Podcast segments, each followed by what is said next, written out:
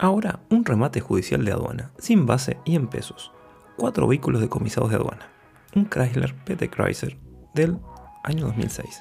Un Fiat Palio Attractive del año 2013. Un Chevrolet Celta del año 2012. Y un Renault 19 con equipo gas.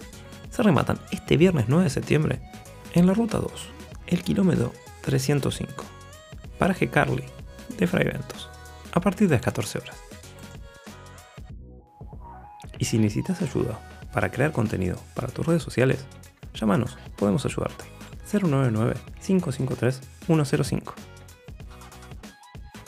Y recuerda que si no quieres perderte ninguna de estas ni de las próximas oportunidades que tenemos en camino, puedes seguirnos en cualquiera de nuestras redes.